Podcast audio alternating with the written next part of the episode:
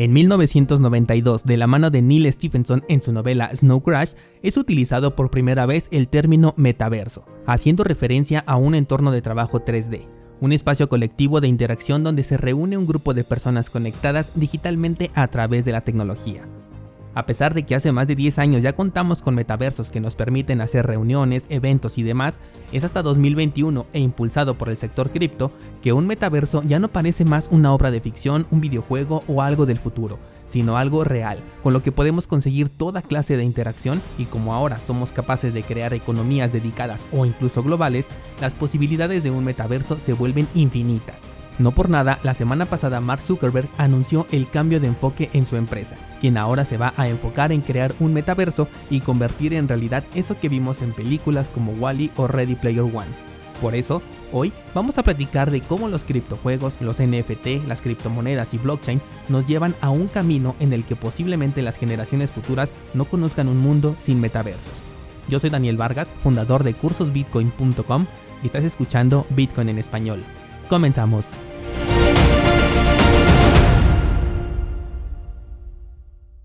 La semana pasada hicimos nuestra sesión de Clubhouse hablando de criptojuegos NFT, lo cual nos llevó inevitablemente a los metaversos que son el punto donde la realidad, ficción, entretenimiento y trabajo se unen y conviven en un mismo ecosistema. Lamentablemente la grabación de la charla falló, pero hoy te voy a contar los puntos más importantes de lo que hablamos y cómo fue que terminamos tan emocionados de vivir el momento que estamos por presenciar. Te invito a quedarte hasta el final porque se pone muy interesante. Bien, pues la charla comenzó eh, con una plática sobre los criptojuegos más populares como Axie Infinity, Plan vs. Undead, Star Atlas, Wanaka Farm y Wave Dogs. De hecho, uno de los descentralizados que se unió a la charla nos comentó mucho acerca de Waves Dogs y cómo la propuesta de este juego está tomando bastante fuerza. Se trata de un criptojuego de tokens en forma de patos, los cuales puedes poner a pelear y también a procrear, ya sabes, con características únicas que convierten a cada personaje en una herramienta diferente que bien te puede servir para la aventura del juego o para lucrar con él si lo colocas en un marketplace. La peculiaridad de este juego es que está desarrollado en la red de Waves. De hecho, no sé si sea el único juego de Waves, no lo creo, pero sí es el que más fuerza ha conseguido. Y además se puede considerar como el juego que posee el token más caro del sector, superando los mil dólares por token egg, que es como escribir huevo en inglés, así es como puedes encontrar a este token. En este juego obtienes una recompensa por batalla ganada al mero estilo de Axie Infinity, y fue aquí donde entramos en qué tan rentable puede ser un juego cuando su base es ofrecer una ganancia, ganancia que luego no se vuelve sostenible. Les compartí mi experiencia con Axie Infinity en donde por el momento no me ha sido rentable el juego debido a que el token SLP está a un precio muy económico. Coincidimos en que la mayoría está esperando una apreciación de este token y en la mayoría de criptojuegos sucede lo mismo, por lo que nos queda la duda de si sería menos riesgoso y más económico haber comprado directamente el token SLP para este caso de Axi a precio mucho más bajo que invertir en Ethereum y haber pagado las monstruosas tarifas de transacción por comprar tres Axis que además compré cuando los precios estaban más altos, lo mismo para pues todos los que hayan entrado en ese momento o incluso antes. Esto sin contar que las economías de los criptojuegos pueden cambiar de un momento a otro. Para muestra tenemos Plan vs. Undead e incluso Axie con su más reciente cambio en el cual los jugadores por debajo de 800 copas no van a recibir recompensas por jugar. Esto te mueve por completo la estrategia de inversión. Con el juego de los patos, el incentivo es que la moneda de recompensa es finita, por lo que siempre habrá un crecimiento o al menos eso es lo que se espera. Sin embargo, si es finita, eso haría que la empresa tuviera que recomprar esos tokens para seguir ofreciéndolos en el futuro, o bien el modelo de economía tendría que cambiar. Este es otro de los puntos que tocamos, y es si se están centrando mucho en ofrecer un incentivo económico que al mismo tiempo por eso se vuelven insostenibles en el futuro, en lugar de ofrecer una experiencia de juego. Aquí fue donde nos dividimos un poco porque por un lado están los jugadores que queremos una experiencia de juego divertida y además ganar dinero, pero también están aquellos que solamente quieren ganar dinero. El dilema fue si aquellos que solamente quieren ganar realmente pueden sostener un modelo económico en donde todos están buscando lo mismo. La mayoría de los que nos reunimos ayer éramos gamers, por lo que conocíamos perfectamente el concepto de un juego y también el mercado que se puede crear fuera de este mismo. Y concluimos que no es nada nuevo, desde hace tiempo hay juegos en donde se monetiza el tiempo invertido. Se pueden vender cuentas, se venden cartas especiales, se venden personajes con ciertos niveles o características que otros jugadores desean tener pero sin la inversión de tiempo que requiere. Por lo que llegamos a pensar que no es tan necesario que reinventen el género buscando obligatoriamente ofrecer una recompensa económica por el simple hecho de jugar, sino que los juegos por sí solos ya permiten crear economías internas y solo habría que adaptarlos a los tokens NFT y a las criptomonedas. Sin embargo, por más claro que lo vimos, también nos dimos cuenta de que el modelo actual funciona. Funciona para captar gente, para fondear proyectos y conseguir dinero, aunque no sabemos todavía si funciona para ser sostenible en el tiempo. Sobre todo porque tienes que retener la atención del jugador y mantener aparte el modelo económico, ya que no puedes ofrecer siempre un estilo único de juego que además se vuelve monótono y aburrido. De hecho, en este punto hablamos de la frustración que producen ciertos juegos, porque ya no los estás jugando por diversión, sino por cumplir con tu ganancia diaria, y pasa entonces de ser un entretenimiento a una obligación, una obligación que te impones porque sabes que si no lo juegas no ganas, y si no ganas no recuperas la inversión que metiste. Cuando anteriormente un juego no representaba una inversión, siempre había sido considerado como un gasto, y lo único que te devolvía era entretenimiento y diversión. Ese día me di cuenta que no fui el único que se sintió frustrado por tener que cumplir la meta diaria de recompensa en Axie Infinity, y tanto el descentralizado que comentó como yo terminamos cediendo nuestras cuentas ya que incluso los hijos se aburrían de jugar siempre lo mismo aún existiendo este incentivo económico. Esto nos llevó a pensar en la posibilidad de solamente invertir en los tokens y esperar una apreciación sin participar en el juego, que al menos personalmente es algo que estoy considerando y haciendo, porque esto me da una mayor garantía de poder estar presente en el boom del juego si es que lo tiene y poderme salir sin importar si posteriormente el juego se vuelve un fracaso como hasta este momento lo es Plan vs. Undead. Tengo posiciones en el token de Star Atlas y de Wanaka Farm, aunque no pienso participar en los juegos a menos que posterior a la toma de ganancias que yo haga vea que el concepto es sólido y no tiende a una caída como la gran mayoría sí lo puede hacer. Con esta estrategia es muy común buscar proyectos que van naciendo, pero lo que nos llamó la atención en la charla es cómo se están vendiendo desde que apenas son una idea, Venden el token con un proyecto que prometen ofrecer en los próximos dos años. Uno consideraría que entra a precio de preventa, pero en dos años pueden pasar muchas cosas e incluso el precio de preventa se puede quedar alto en comparación con la caída que provoque el no tener noticias o avances sobre el proyecto en mucho tiempo. En este punto hicimos mención de un juego que se llama Roma Empires, el cual está desarrollado en la red de Cardano y está eh, creciendo en la red de criptomonedas TV. Por ahí algún descentralizado ya está participando y de nuevo aquí se pueden comprar tokens pero todavía no hay jugabilidad.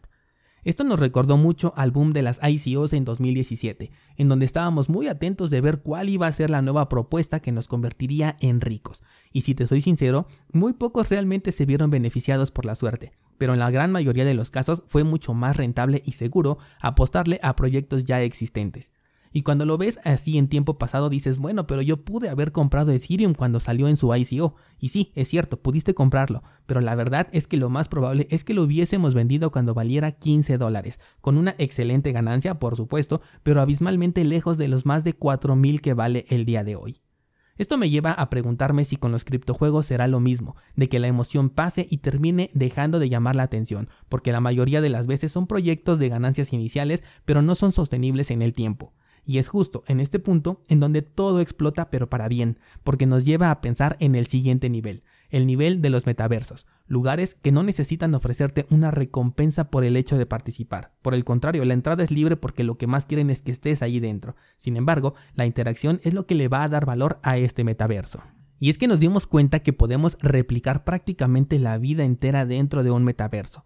Laura, una descentralizada, nos compartió la visión que tuvo ante su sector que es el de los viajes, esto con un metaverso, y cómo es que se dio cuenta que pensar en cada una de las diferentes áreas laborales de la vida abre un sinfín de puertas algunas ya conocidas pero que se pueden expandir con los metaversos y otras completamente nuevas porque como bien sabemos la tecnología siempre elimina algunas áreas laborales mientras abre otras.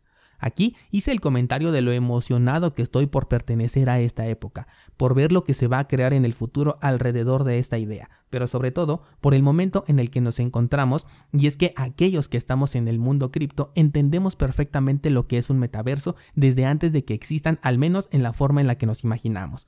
Algunos conocemos juegos como Second Life o The Sims que ya nos dieron un acercamiento a lo que se puede llegar a construir. Hemos leído la novela de Ready Player One, lo cual amplía nuestra visión de lo alcanzable y además somos pioneros del mundo cripto, por lo que nada de lo que está por suceder es ajeno a nosotros. Podemos aprovecharlo, ya sea para aprender, para desarrollar, para invertir, para construir, para contratar, ofrecer, para ir no solo uno, sino cinco pasos por delante del futuro, el cual nos va a tener que alcanzar porque tomaremos la delantera.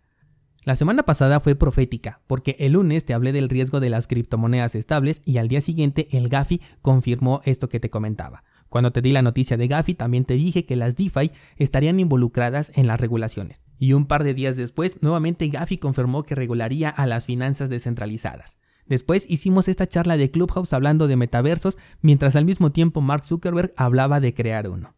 Cuando hablamos de Zuckerberg, nos preguntamos si los metaversos del futuro nacerán del sector cripto, como por ejemplo de Centraland, o por el contrario tendrán más fuerza los que identificaremos como centralizados, aunque ambos lo sean, pero me estoy refiriendo a aquellos que provienen de empresas grandes y conocidas, tipo Facebook, que ya dio su primer paso, Amazon, Google, Microsoft y mientras listábamos estas grandes empresas caímos en cuenta de que Apple tiene mucho potencial en este ramo, porque son fans de lo cerrado y de crear su propio ecosistema, por lo que se volvería mucho más exclusivo aún si existiera un metaverso de Apple fans. Luego, al pensar en empresas cerradas, es inevitable pensar en un metaverso de Disney o qué tal un metaverso de Nintendo. Ahora ya no serían plataformas como Netflix o Disney Plus las que nos separen, sino metaversos en donde no solamente vamos a poder consumir el contenido que crean, sino interactuar con el universo digital que han creado para nosotros.